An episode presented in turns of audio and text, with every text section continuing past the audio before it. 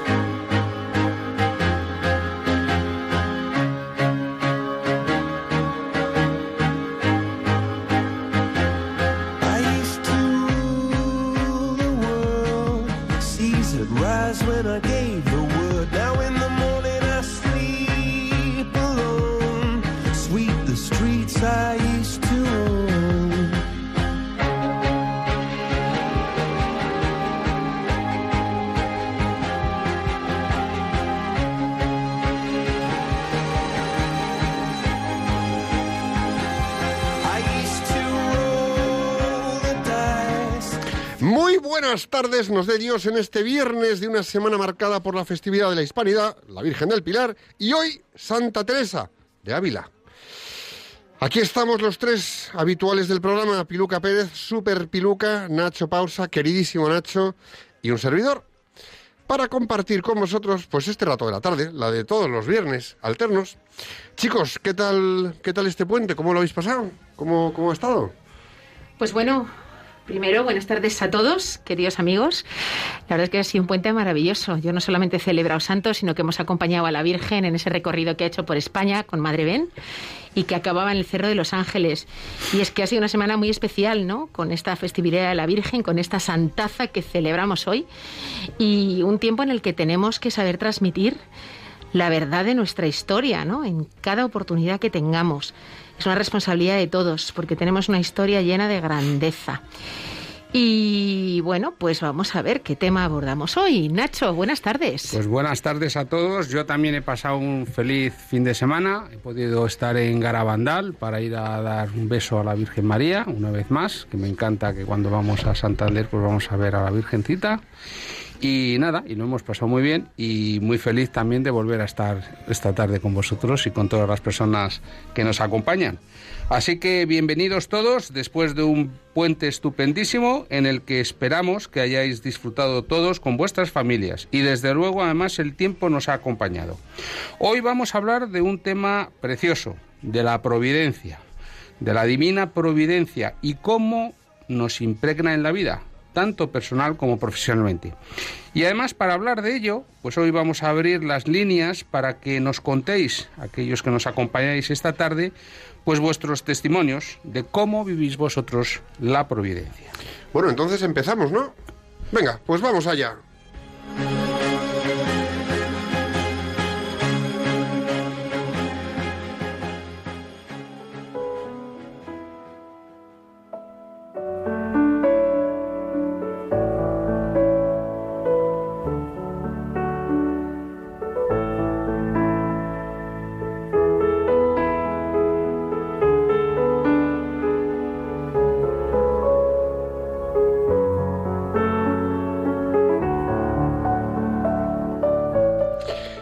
Escuchas Profesionales con Corazón, un programa de Radio María que emitimos en viernes alternos. Puedes escucharnos desde cualquier rincón del mundo en www.radiomaria.es. Piluca, nos vas a poner a reflexionar mucho, ¿no? Después de haber estado estos días de puente con las neuronas en reposo. No, mucho no, solo lo justito. Y hoy vamos a, compartir una cita de Santa Teresa, pero no la santa que celebramos hoy, sino Santa Teresa de Calcuta, que nos va a inspirar con su pensamiento. Y dice así, la confianza en la divina providencia es la fe firme y viva en que Dios nos puede ayudar y lo hará. Y vamos a decirla de nuevo. La confianza en la divina providencia es la fe firme y viva en que Dios nos puede ayudar y lo hará.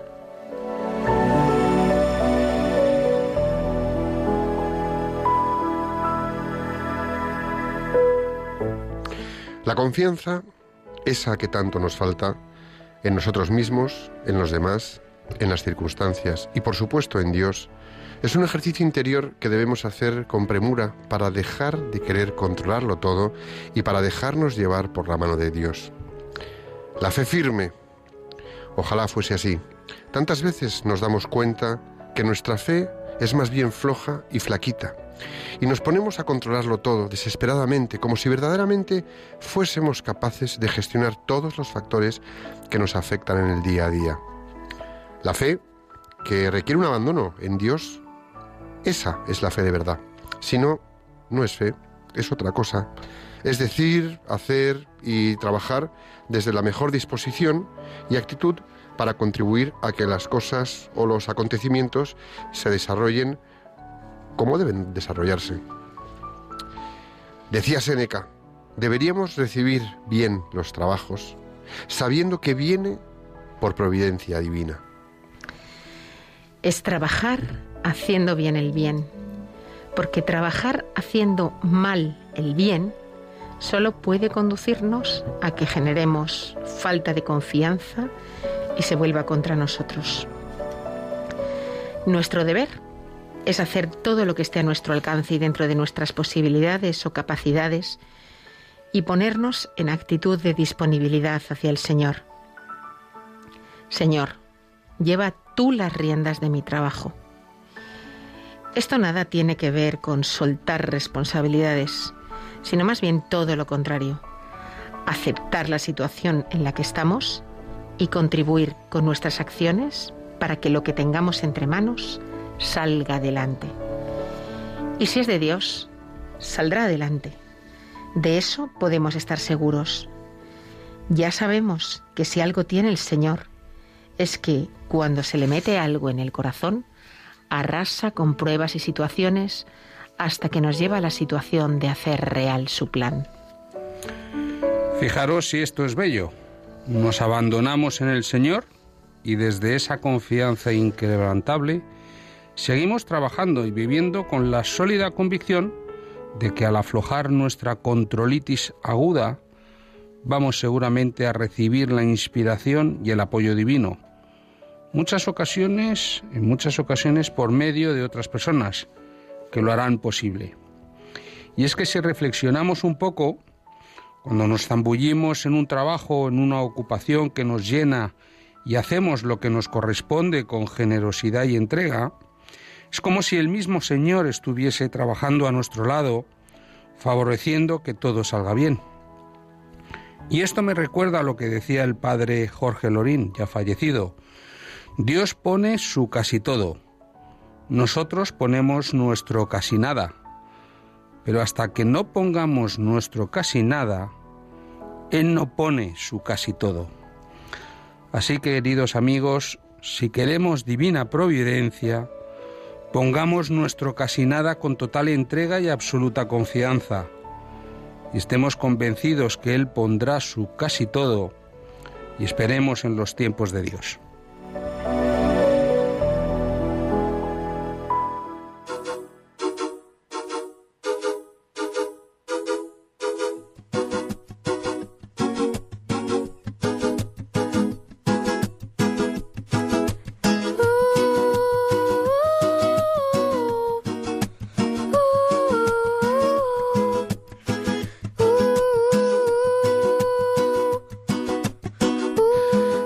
Radio María emitiendo el programa Profesionales con Corazón, un programa volcado y comprometido en fomentar los valores humanos en los ámbitos profesionales. Escúchanos a través de la APP de Radio María España. Bueno, Borja, tienes que demostrar si tienes conocimiento de la etimología. Así que vamos a lanzarte el reto de, eh, de- de ilustrarnos sobre la etimología de la palabra providencia. Venga, sorpréndenos con ese conocimiento que se esconde dentro de la palabra y dentro de ti. Esa risita de desafío ya, ya nos estamos pasando de frenada ¿eh? con la etimología. Hoy tenemos un día estupendo. Bueno, vamos a ver, vamos a ver, vamos a ver. Os cuento. La palabra providencia viene del latín providentia y significa cuidado divino, provisión de Dios, que esto es casi nada. Y sus componentes léxicos son el prefijo pro, que significa antes, videre, que significa ver, nt, agente, el que hace la acción, y luego el sufijo ia, que tiene la cualidad. Es decir, el que tiene la cualidad como agente de acción de ver antes y, y aquí ya viene el prepararse para dar. ¿De acuerdo? Entonces es el que tiene la cualidad como agente de acción de ver antes. Dios ve antes de lo que nos está pasando y prepara lo que nos viene a dar. ¿Y, qué entendemos por providencia divina entonces? Pues una definición breve puede ser esta.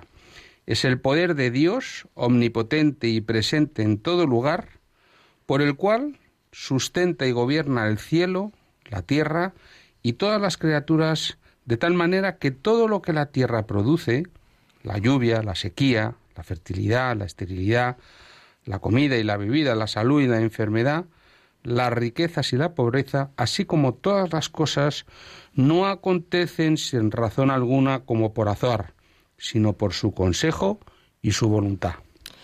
Providencia, retomando la etimología que compartía Borja de forma sencilla, significa previsión. Eh, la palabra es usada para denotar la idea bíblica de la sabiduría y el poder que Dios continuamente ejerce en la preservación y el gobierno del mundo para alcanzar, para que éste alcance los fines que se propuso lograr. La providencia trata del apoyo de Dios, de su cuidado, de la supervisión de toda la creación, desde el momento de la primera creación hasta todo el futuro en la eternidad. O sea, Dios está ahí presente en cada segundo, en cada décima de segundo. Por tanto, el concepto de la providencia es opuesto al deísmo, que asevera el desinterés de Dios en el mundo, y el panteísmo, que confunde al creador con la creación. Además, es el polo opuesto de la suerte o la casualidad, que de alguna manera interpreta los eventos del mundo como incontrolables o sin ningún elemento de propósito benevolente. Fíjate, en este punto yo creo que es necesario hacer una observación, ¿no? Aunque Dios ejerce una providencia general sobre el universo y sus criaturas, pues como un todo, existe un cuidado providencial especial que el Padre manifiesta a sus hijos regenerados, que sentimos muchas veces que el Padre nos cuida, ¿no? Y este hecho es bastante evidente, por ejemplo, en la doctrina de la oración. Em, hagamos una pregunta. ¿Oye Dios y responde en consistencia con su voluntad a las peticiones de los cristianos? Mira, eh, Él con toda seguridad lo hace. En Juan 15.7, apuntaros, en Santiago 5.16, incluso en Pedro 3.12 o en Juan 5.14.15. Y responde con seguridad y las oraciones son respondidas por medios providenciales. Es decir, muchas veces preguntamos, entre comillas, y lo voy a poner de una forma muy coloquial, preguntas al aire algo y dos, tres, cuatro, cinco, seis días después sucede un acontecimiento en tu vida que demuestra que es una respuesta a esa pregunta que hiciste. Pues ahí hay un efecto providencia. Es verdad que ahí tenemos, que tener los ojos abiertos, porque claro, si pretendemos que Dios nos responda de una determinada manera, que es poco más o menos que oigo su voz, o eh, de repente en mi mente me viene la respuesta, a lo mejor no ocurre así, ¿no? Puede ocurrir a través, como tú dices, de acontecimientos, de algo que te diga alguien, o sea, puede ocurrir de maneras muy diferentes, Una ¿no? El que Dios te dé una, una respuesta. emoción en el alma, en el corazón. Es decir, cuando preguntamos, de repente, ¡pum!, la respuesta aparece. Y muchas veces la respuesta te llega no de la forma como tú la esperas o la deseas, Sino como una forma necesitas, ¿no? como necesitas, en efecto, como lo que te conviene. Ahí estamos. Bueno, yo creo que es interesante subrayar que hay tres aspectos de la providencia de Dios a tener en cuenta. Primera, preservación, segunda, provisión y tercera, gobierno. Preservación. ¿Qué quiere decir esto? Con su poder, Dios preserva el mundo que ha creado. Después de exaltar a Dios como el creador de los cielos, la tierra y todo lo que hay en ellos, Nehemías declara, Tú vivificas todas estas cosas. Nehemías 9:6. La confesión de David es igualmente clara. Tú, perdón, tu justicia es como los montes de Dios, tus juicios abismo grande. Oh Yahvé, al hombre y al animal conservas. Salmo 36, 6. Ese poder preservador de Dios se manifiesta de una manera muy concreta, que es por medio de su Hijo Jesucristo. Como Pablo declara, Cristo es antes de todas las cosas y todas las cosas en él subsisten, como nos dice Colosenses 1.17. Así el verbo subsistir significa unir, mantener junto. Por el poder de Cristo se mantienen juntas incluso las más pequeñas partículas de la vida. Sí. Eh, un segundo factor, como decía Nacho, el segundo factor es la provisión, que es este aspecto de la providencia de Dios, que Dios no solo preserva el mundo que ha creado, sino que también suple para las necesidades de sus criaturas. Cuando Dios creó el mundo, creó las estaciones del año, por ejemplo, esto está en el Génesis 1.14, eh, y dio alimentos para que los seres humanos y los animales vivieran. Esto lo tenemos también en el Génesis 1.29.30. Y después que el diluvio hubo destruido la tierra, también aquí hay una providencia. Dios renovó esa promesa de provisión con estas palabras. Mientras la tierra permanezca, no cesarán la sementera y la siega, el frío y el calor, el verano y el invierno, el día y la noche. Y esto lo encontramos en el Génesis 8:22. Y en los salmos, en varios salmos, también dan testimonio de la bondad de Dios de suplir para las necesidades de todas sus criaturas, concretamente el Salmo 104 y el 145. Jesús además afirmó sin lugar a dudas y de forma reiterada que Dios provee para las aves del cielo y los lirios del campo, como hemos leído tantas veces. Su cuidado no sólo abarca las necesidades físicas del género humano, sino también las espirituales.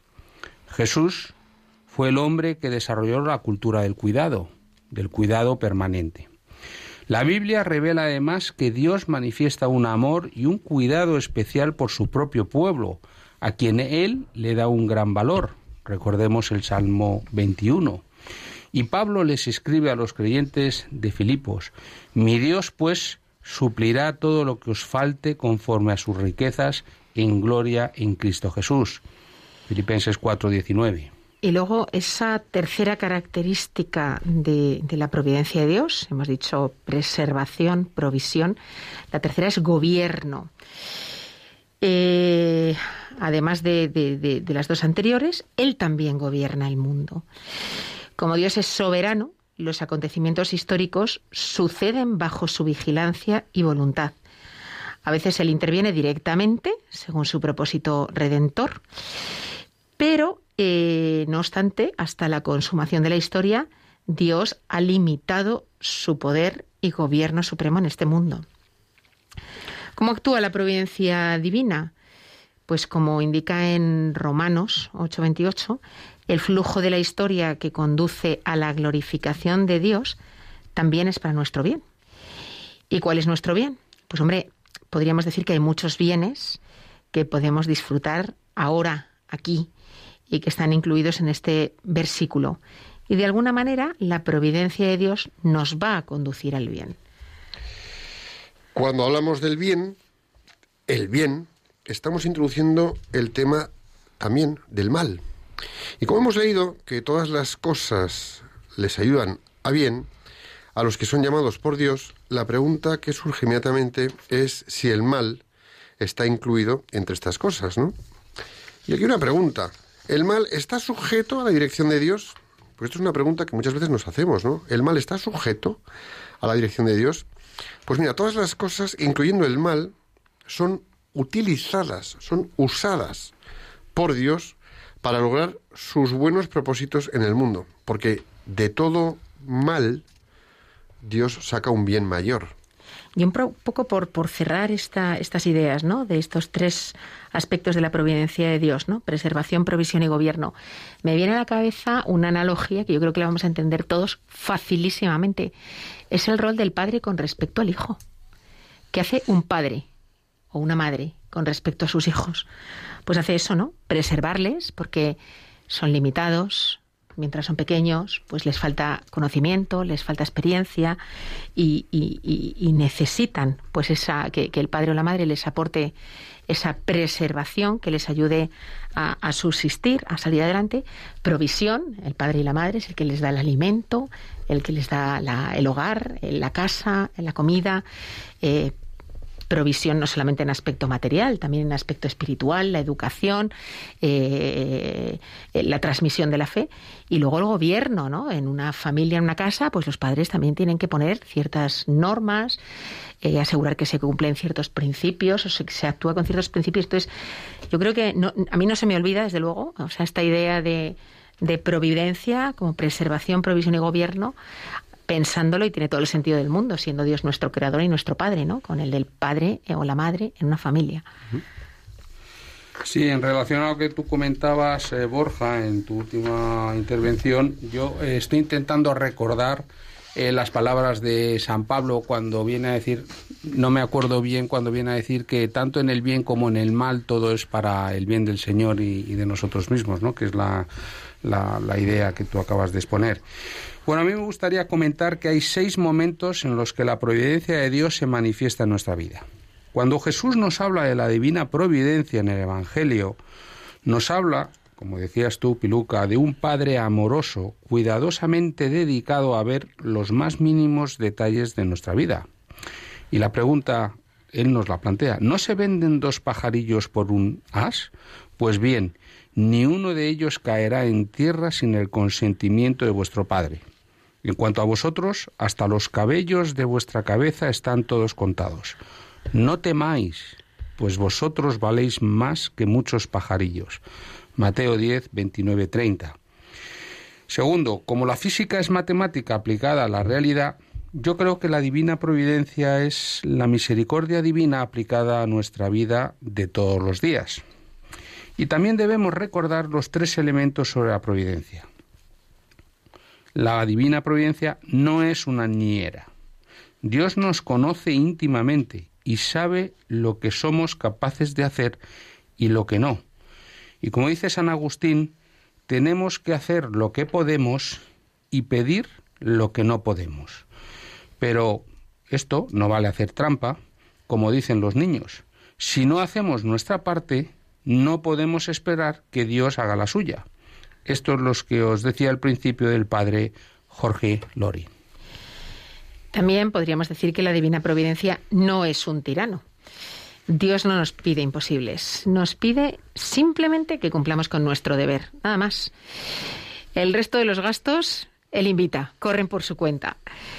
Si, por ejemplo, a una joven albanesa en la India le hubiesen dicho que tenía que fundar una congregación de 4.500 miembros que se extendería a 133 países, la pobre monjita se hubiera muerto de angustia pensando que esto era muy superior a sus fuerzas.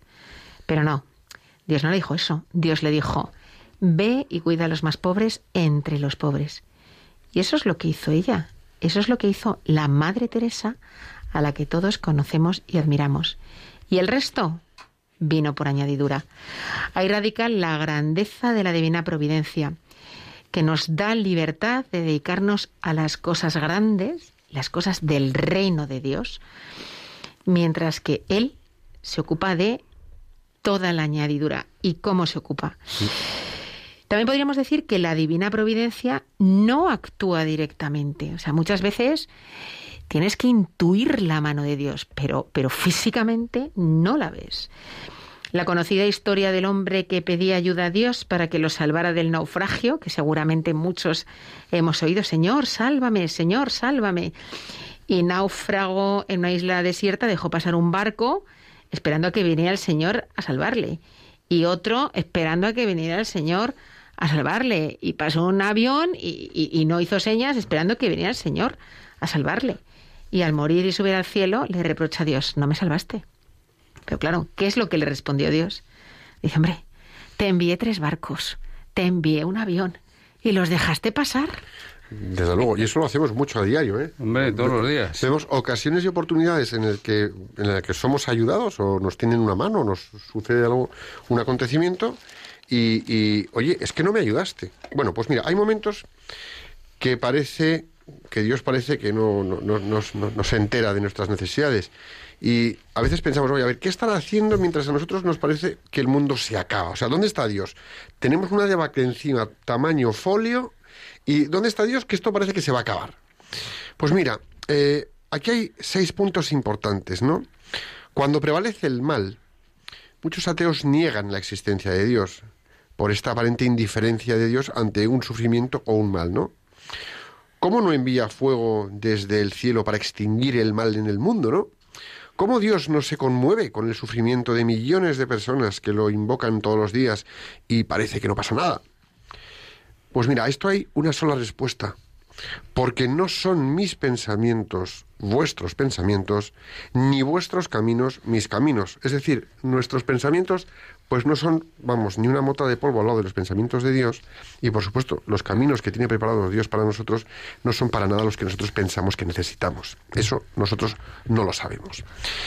¿Y por qué creemos que si estuviéramos en el lugar de Dios haríamos las cosas mejor que Él? Bueno, esto aparte de que huela un poquito a soberbia.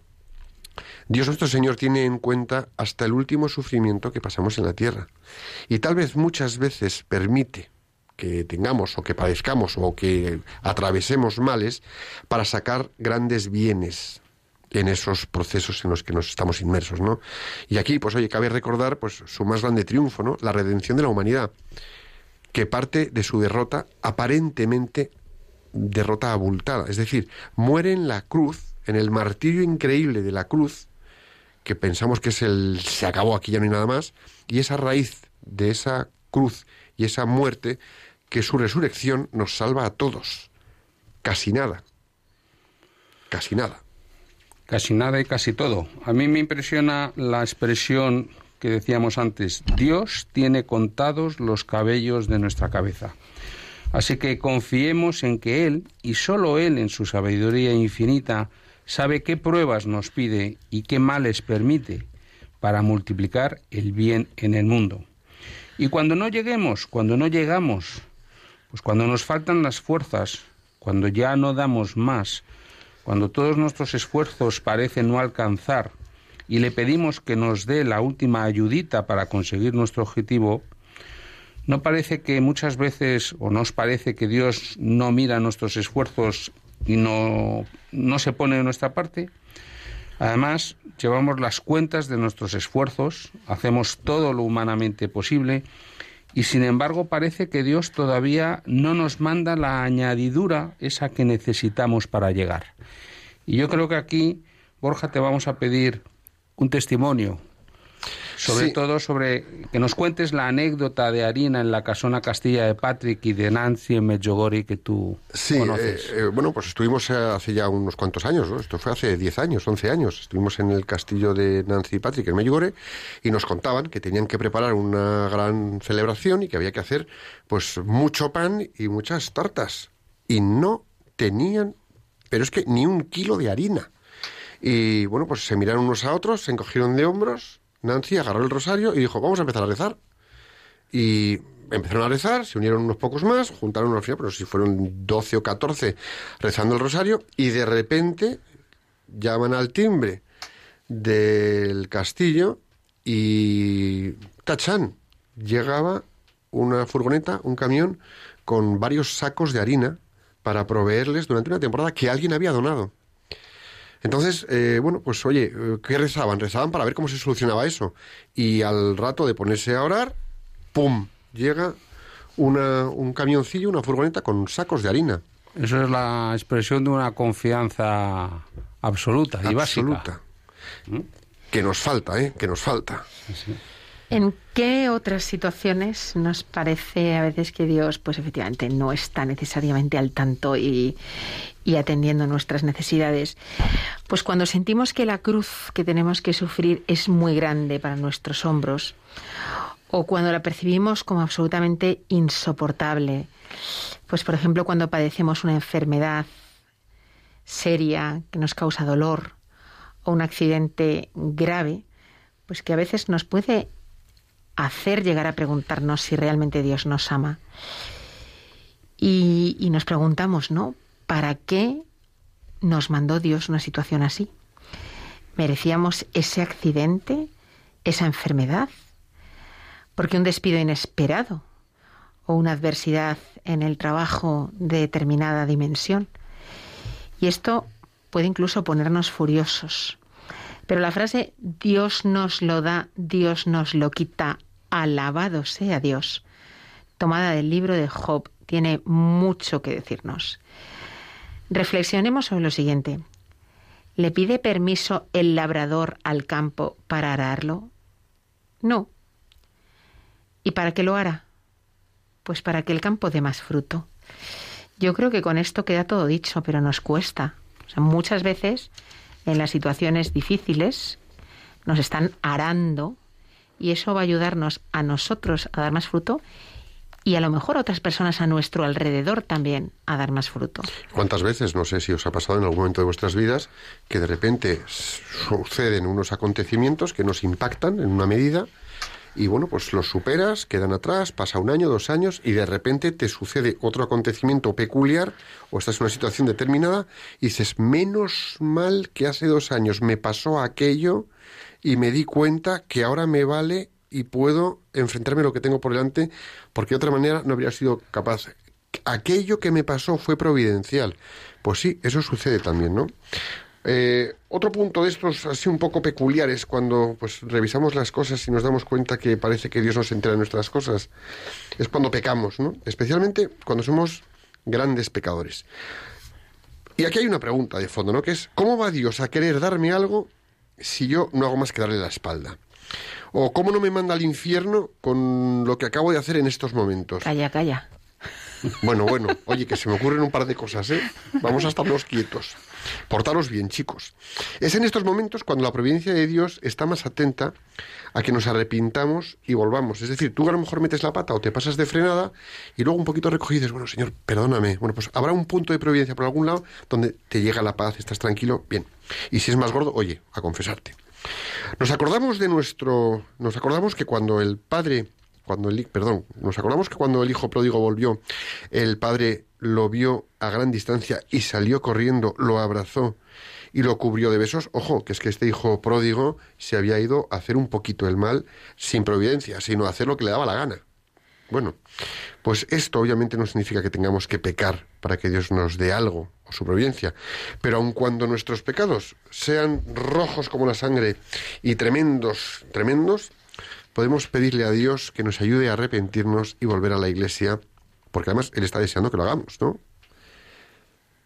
En efecto, y hay otro también momento muy interesante que es cuando nosotros tenemos que ser instrumentos de su divina providencia. Por ejemplo, ¿no os pasa a veces que veis a un mendigo especialmente menesteroso o a una persona mayor muy anciana o muy enfermita que te estruja el corazón en su miseria? Pues ahí es cuando está actuando la divina providencia en nosotros. Te mueve los sentimientos, no para que te conmuevas y digas encogiéndote de hombros y siendo un irresponsable, bueno, Dios le proveerá. No, no, en ese momento somos un instrumento en las manos de Dios. Démosle algo. Y si no tenemos nada, démosle un abrazo, una palabra, una mirada cariñosa y cordial, afectuosa. Y si tienes muy poco, dale algo de lo poco que tienes. Dios lo puso en tu camino para que le ayudes. Hagámoslo también con nuestros compañeros de trabajo. Dios nos pide que seamos instrumentos de su misericordia cuando nos pone frente a miserias que podemos reconocer y que llaman a nuestra hambre y sed de justicia. Y es aquí, aquí es cuando tenemos que confiar en que si Dios nos puso el desafío, seguramente nos pondrá los medios para conseguirlo. Y la verdad es que qué bonito, ¿no? El poder ser instrumento de la divina providencia. Antes decíamos que Dios habla de muy distintas maneras, no necesariamente diciéndote algo al oído, ¿no? Eh, de forma directa. Eh, yo creo que cuando esto sucede, como tú has contado, Nacho, eh, Dios está hablando a otros a través nuestra. Y la verdad es que eso también es maravilloso, ¿no? El pensar que puede ser así. Luego la sexta situación que yo diría que nos puede hacer dudar que Dios está ahí proveyendo es cuando ya confiamos en Él. Porque realmente confiamos en su divina providencia, hemos hecho un salto de fe y sentimos que no pasa nada. Oye, yo estoy confiando en ti y no me llega la ayuda necesitada. ¿Por qué tarda? ¿Por qué a veces parece habernos dado la confianza suficiente como para arrancar, pero luego parece que retira su mano? Y, y nosotros como que nos quedamos ahí en el aire, ¿no? ¿No nos ha dicho que es hijo de Dios? Sufrimos, nos angustiamos, a veces no tanto por no obtener lo que queremos, sino porque no quede Dios mal parado, o por las dos. Recordemos que los tiempos de Dios no son los nuestros. Dios se mueve en términos de eternidad y nosotros de la temporalidad. Lo que podemos hacer, que es pues renovar la confianza en Dios y nuevamente rezar sin desfallecer para que no tarde su auxilio.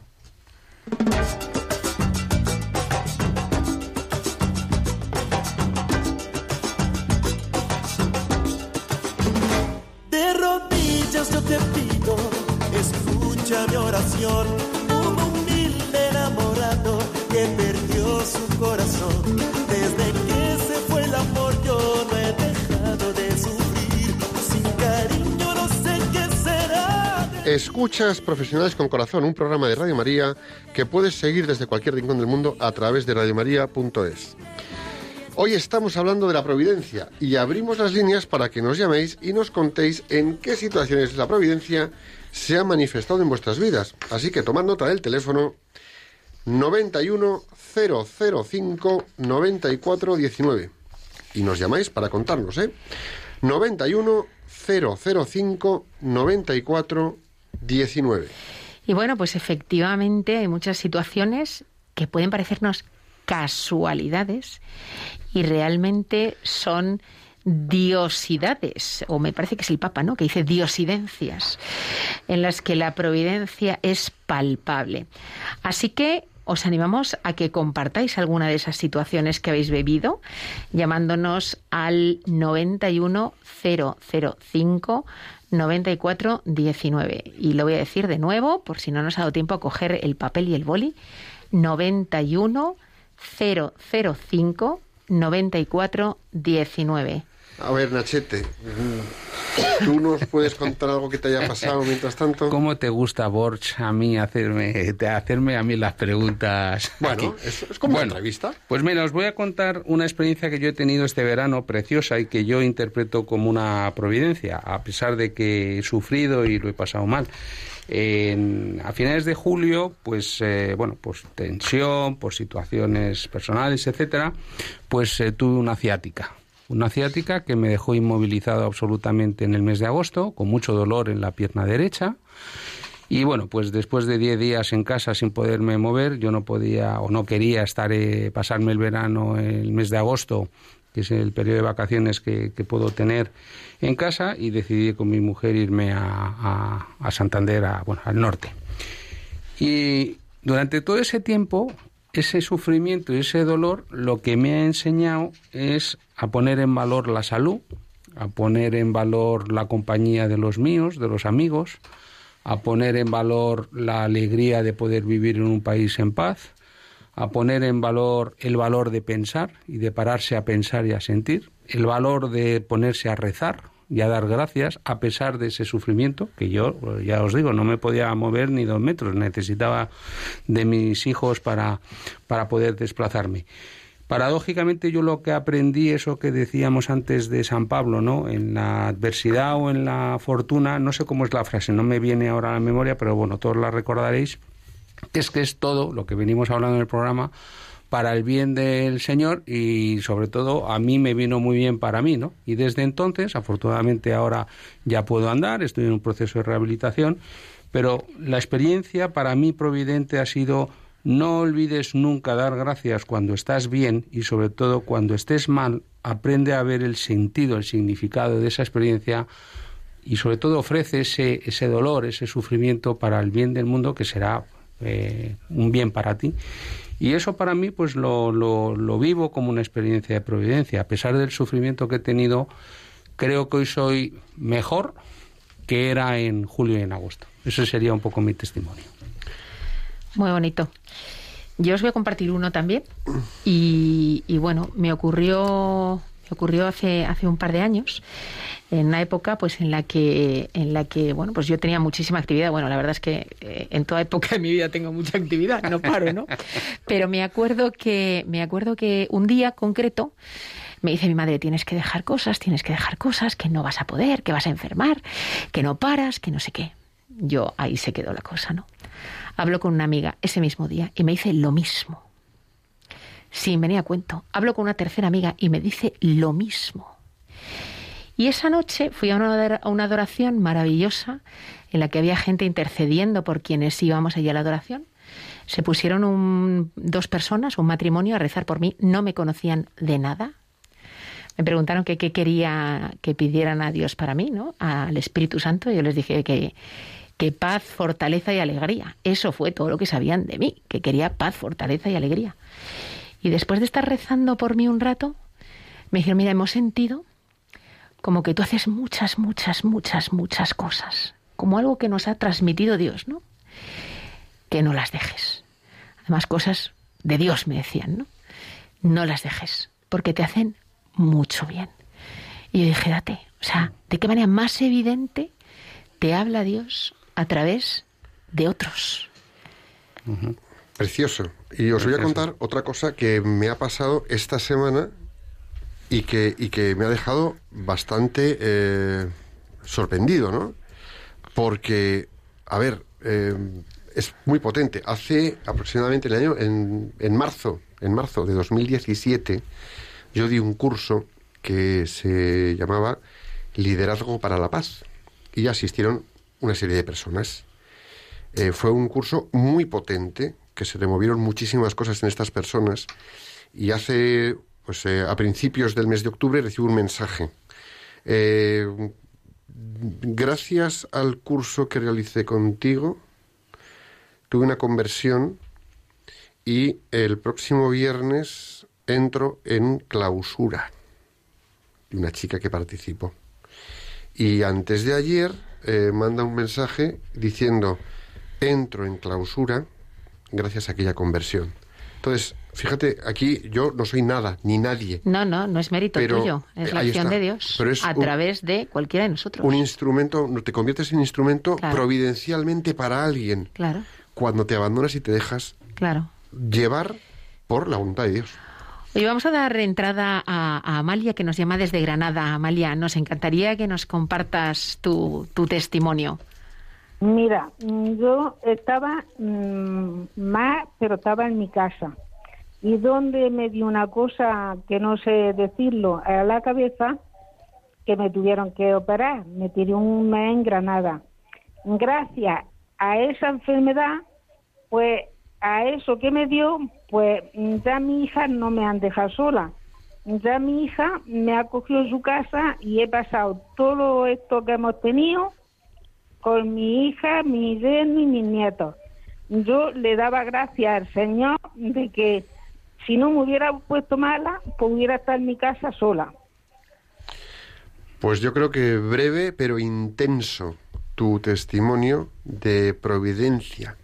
Ejemplo, ¿no? De cómo Dios se ha ocupado de Amalia, de que Amalia eh, no esté sola, de que Amalia esté Acompañada. acompañada, sintiendo el cariño de su familia. Y lo ha hecho a través de algo que podría haber sido percibido como algo negativo. O sea, que es que es lo que decíamos antes. A través de situaciones que pueden percibirse como malas para nosotros, Dios nos está regalando un bien. Muchas gracias, Amalia. Y Muy tenemos también a, a Ana de Pamplona. Ana, buenas tardes, ¿cómo estás? Buenas tardes. Que Dios nos bendiga. Eh, quería dar un testimonio porque a mí me costaba muchísimo poder expresarme, por ejemplo, o, o dar un testimonio. Y cuando escuché ese testimonio, escuché, me llegó hasta el alma, que una persona agradecía de tener cáncer y que gracias a ese cáncer ella pudo conocer el amor de Dios y la grandeza de Dios. Esto me llegó a tanto al alma. Pero es más precioso cuando ocurre en nuestra propia vida. Yo tengo ahora alguna limitación y debo de andar con taca taca. Veo el inmenso amor del Señor, que a veces, como me cuesta hablar, Él me envía sus detalles de amor. Hay personas que me ayudan a subir y a bajar del autobús. Veo cada día que Dios es grande, vivo y responde. A Él sea toda la gloria y le doy muchísimas gracias todos los días de mi vida. Eso quería compartir. Ana, muchísimas gracias por ese maravilloso testimonio. Como Dios está pendiente de nuestras necesidades, da igual como sean, que sean pequeñas o que sean grandes, desde ayudarle a uno a caminar hasta confortarle en la enfermedad o ayudarle a descubrir a descubrirle en la enfermedad. Eso es impresionante, es maravilloso, es que está pendiente de todo, ¿eh? De de todo. todo, de lo pequeño y de lo grande. Nos pone en situaciones que parece que son incómodas, tremendas, y resulta que es para darnos todo, todo lo opuesto para nuestro bien. Es que es impresionante. También tenemos a... Muchísimas gracias, Ana. Tenemos también a José María, que nos llamas desde Reus, ¿verdad, José María? ¿Cómo estás? Buenas tardes. Hola, buenas tardes. Mira, yo quería hacer una, una reflexión, así, a ver si tenemos en cuenta que el pecado es desconfiar de Dios para ser felices y confiar en Satanás para ser felices. Y claro, eso yo diría que también su- supone la cruz de Cristo, que es en contraposición. Él dice, Padre, ¿por qué me has abandonado? Para compensar el pecado, nuestro, nuestro pecado, los que queremos vivir en Jesucristo. Y bueno, pues yo sé que, que, que, eh, que, que- que es, es, eh, en fin, no sé, más o menos es eso. Muchas gracias, José María, por tu, por tu reflexión. Eh, efectivamente, o sea, yo creo que esa frase vale la pena reflexionar sobre ella. ¿Por qué me has abandonado? Dios no nos abandona jamás, aunque nosotros podamos creer que ha sido así. Jamás. Y si le dices confío en ti, estate conmigo, es que jamás te va a dejar, pero ni un segundo. Muchas gracias, José María. Y vamos a dar paso a, A la última, que a la última llamada. Que es Karen, que nos llama desde Santander. Buenas tardes, Karen, ¿cómo estás? Hola, buenas tardes. Bueno, pues la verdad que estoy un poquito nerviosa, es la primera vez que llamo y quería compartir un poco lo que es la providencia que mm, con lo que me da realmente providencia, lo, lo tomo yo también así, ¿no? Venga, pues adelante. Eh, en sentido de que eh, antes pues me preocupaba mucho pues enseguida por porque no llegaba a fin de mes, por ejemplo, ¿no? Que oye, ¿qué tal? Pero tengo una paz, o sea, como quien dice, tranquila, que de todo se sale, ¿eh? y siento que es como, antes yo me ponía, o sea, yo estaba preocupada porque esto eh, hay, hay que llegar, a- hay que ir a, hacer este, este, este hablando económicamente, por ejemplo. Eh, el ingreso aquí, esto allá, y, y eh, bueno, temas así. Y sin embargo ahora eh, mm, siento, no, no me pasa eso, o sea, estoy con una, una tranquilidad, como, como que, como que no, no hay prisa, no hay eh, preocupación, o sea, yo me sorprendo de lo que me está pasando porque no, no es normal. y estoy súper agradecida, estoy eh, enamorada cada vez de Dios, de Cristo, por la paz que me hace sentir y por la alegría que, que, que, que, que me, que me lleva me lleva la vida me hace la vida más eh, mm, no tan dura eh, no tan dura no entonces eh, yo lo tomo así como una providencia de cara a, a eso no también no solamente sino más que nada eso de que tranquila tranquila que de todo vas a salir. Y es verdad voy saliendo entonces digo pero si esto de repente, mira, hoy, en, por ejemplo, hoy me ha pasado una, he tenido una, una experiencia en, en, el, en, el, en la frutería y de repente mm, con el colegio, bueno, pues el, eh, actividades deportivas, pues todo, todo el mes se me ha hecho un poquito cuesta arriba y de repente estoy haciendo la compra y yo, por supuesto, hago como un, una idea de pues unos 20 euros en fruta, ¿no? Más o menos. Y de repente, pues 13 euros me ha salido todo. Y digo, pero Dios mío. Entonces, pues como, cosas así, ¿sabes? Entonces, eh, bueno, yo quería compartir un poquito esto de, de verdad que, que, que Dios más que nada da mucha paz y mucha tranquilidad. Yo estoy muy contenta y muy feliz y quería compartir con, con, vosotros un poco esto, ¿no? Muy bien, pues muchísimas gracias Karen por tu testimonio y no olvidemos todos eh, el agradecimiento, el profundo agradecimiento permanente que debemos a, a, Dios y que no olvidemos que Dios desde el inicio del, eh, del Génesis siempre hace una pregunta, ¿dónde estás Adán? ¿Dónde estás Karen? ¿Dónde estás José María? ¿Dónde estás Amalia? ¿Dónde estás Ana? ¿Dónde estás Piluca? Borch? ¿Dónde estamos todos? Tenemos un Dios que no solamente nos ama, sino pregunta por nosotros, viene a nuestro encuentro y lo único que desea es que el amor sea amada, amado.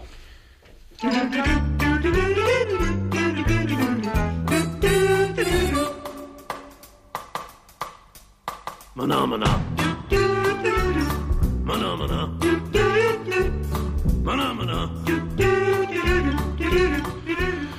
Pues para el plan de acción, pues vamos a haceros cuatro simples preguntas que nos ayudarán a examinarnos personalmente. Piluca, dinos. Si las respondemos en una hoja, bueno, pues podremos hacer un mejor ejercicio de revisión y recordarlas más adelante. Primera, ¿cómo es mi confianza en la divina providencia? Segunda pregunta, ¿me reconozco en alguna de estas situaciones? Tercera pregunta, ¿Sé ver y agradecer la acción concreta de Dios en mi vida? Y la última, ¿soy un instrumento dócil de la providencia de Dios en el mundo?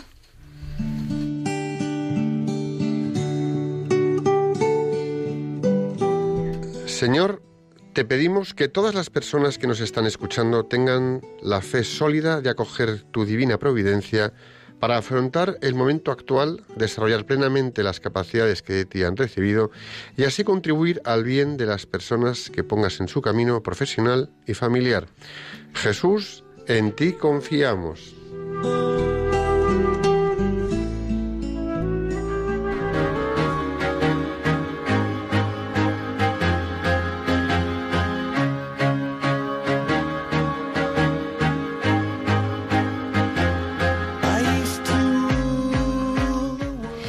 Pues hasta aquí hemos llegado con el programa de hoy. Queridos Amalia, Ana, José María y Karen, muchísimas gracias por llamar al programa y compartir vuestros testimonios. Estáis invitados a visitarnos si algún viernes estáis por aquí, por Madrid. Muy bien, y a todos los que nos habéis acompañado, un millón de gracias por prestarnos vuestra atención, por estar ahí con nosotros acompañándonos. Y esperamos que hayamos estado una vez más a la altura de las expectativas vuestras. Gracias de nuevo a todos. Como en anteriores ocasiones, ha sido un placer compartir esta tarde con vosotros. Gracias Amalia, gracias Ana, gracias José María, gracias Karen, gracias todo el equipo. Es un placer. Sois grandes de corazón y de generosidad.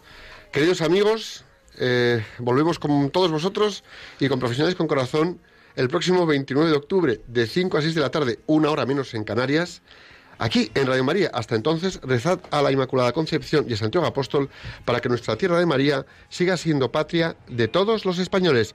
Que Dios os bendiga y la Virgen os proteja.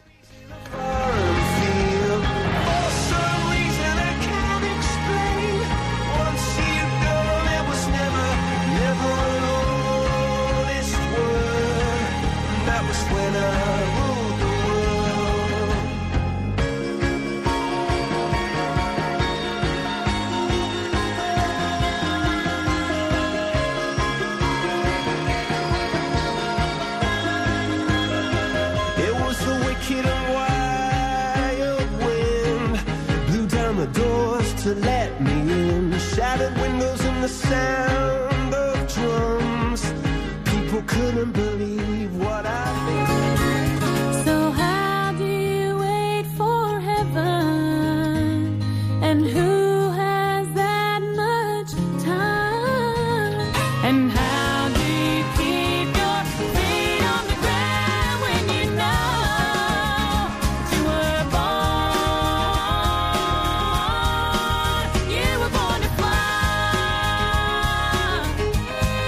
Profesionales con Corazón, un programa dirigido por Borja Milans del Bosch.